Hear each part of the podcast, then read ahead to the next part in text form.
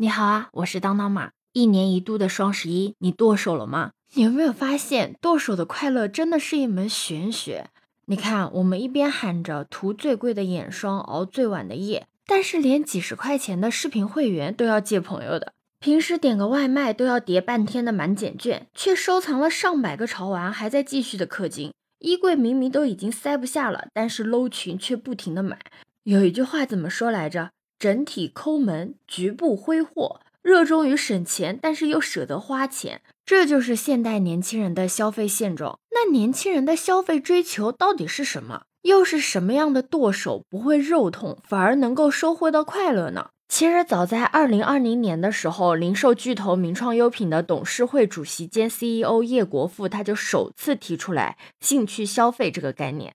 他认为，当代年轻人开始愿意为情感价值买单，又将这些热衷于兴趣消费的年轻人称之为新青年。哎，像我们就是属于新青年的这一类，就出生在一九九零年到二零零九年之间的，有着一定的经济基础，也是经常性在网上冲浪，消费观念呢也是非常的多元化的，对商品的品质和精神文化会有着更多的需求。举个例子啊。比如说，你是不是经常会看到奶茶出新品就会走不动路，或者就是说打卡秋天第一杯奶茶这个行为，你有没有做过？你非常喜欢的潮牌出了新的联名款之后，是不是迫不及待的就要冲到店里去蹲点？以上的种种行为，你有没有中招？或者说，你身边是不是也有这样的新青年？根据兴趣消费白皮书研究显示，新式的茶饮、餐饮和潮牌服饰领域都是新青年最常见的兴趣消费类型。另外，有约五成的新青年喜欢娱乐电子产品、国货美妆和国货的香薰。像这两年刮起的国风热，汉服、非遗手工、考古玩具都是其中具备代表性的国潮文化产品。它们背后就是年轻一代对于中国传统文化的追溯和欣赏。他们不光光只是消费哦，消费之外，他们还会主动的去了解、学习服饰背后的历史。毋庸置疑的是，这几年来，国潮产品通过传递更为丰富的中国传统文化内涵，让产品的本身超越了实用的这一种价值，成为了新的个性化的标签。这也是为什么它可以成为年轻一代的新宠。因为为兴趣买单不仅仅是冲动消费，也有追求产品被赋予的情感、个性、文化信仰等等这些深层内涵。兴趣消费的首要原因，你猜是什么？就是让自己开心啊！有一些产品，虽然在父母的眼里觉得买这个干啥啊，有什么用啊？买那个能用几次啊？但是却能够给新青年带来精神上的满足。比如买一些很漂亮，但是颜色却很浅的衣服，虽然它可能不太耐脏，也比较娇贵，但是呢，穿上它会让我感觉到身心的愉悦，我会更开心的去工作和学习，甚至会买一些手办放在办公桌上。除了满足自己之外，社交也是兴趣消费的一大动力。艾媒咨询数据显示，百分之五十五点六的女性兴趣消费的原因是被亲友安利，比男性高出七点二个百分点。但事实上，以兴趣为牵引、有着共同的爱好、生活方式、消费倾向的人，会慢慢的吸引在一起，形成一种文化和圈层。因为这个建立起来的联系和情谊也会更加的深入。也许你会问，圈子是什么？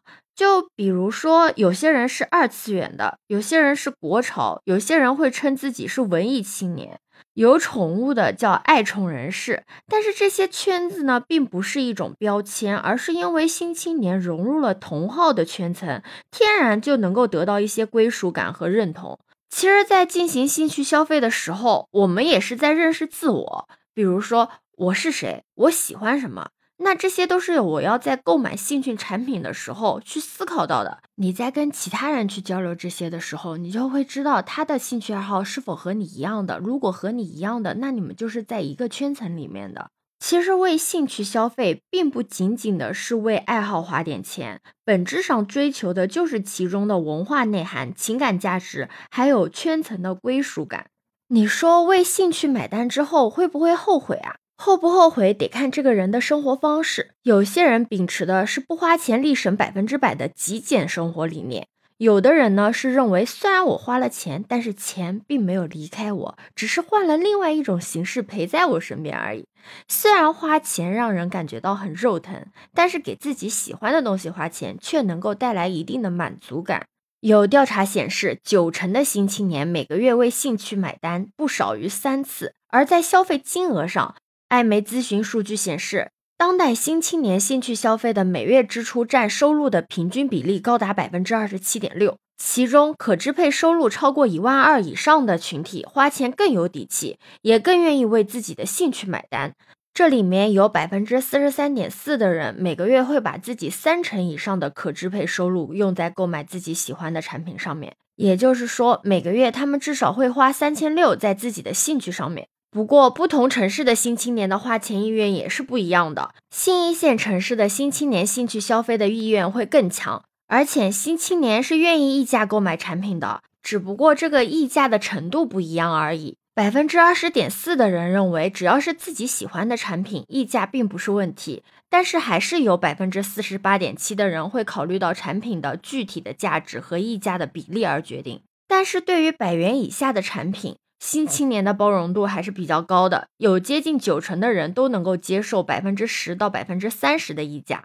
这些数据也就是说，新青年们更在意并不是花销的绝对值，毕竟真的喜欢贵点也没有关系，他们不会过分的在意价格和使用价值的匹配，而是更注重内心对于产品情感附加值的量度，这也就是兴趣消费的一个很大的特点。物品本身的绝对价值并不是兴趣消费的重点均衡的一个因素。新青年是更愿意为附在好产品之上的情感、个性、文化付出这些特应相对于更高的价值，所以三好产品会更加的契合新青年的兴趣消费需求。那是哪三好呢？就是好看、好玩、好用的三好产品。在购买生活必需品的时候，大家都很看重价格、实用性和质量。但对非生活必需品，质量过关、潮流兴起、品牌的调性与价值或者符合个性的追求，才是新青年看重的因素。随着越来越多的新青年愿意并且有能力为自己的喜好和热爱买单，更多的品牌和平台也不断的在深挖兴趣的需求，以此来激活消费的潜力。可以说，消费市场的未来趋势正在于“兴趣”这两个字上面，你觉得呢？可以在评论区留言告诉我。欢迎点赞、收藏、订阅、走马，我是当当马，拜拜。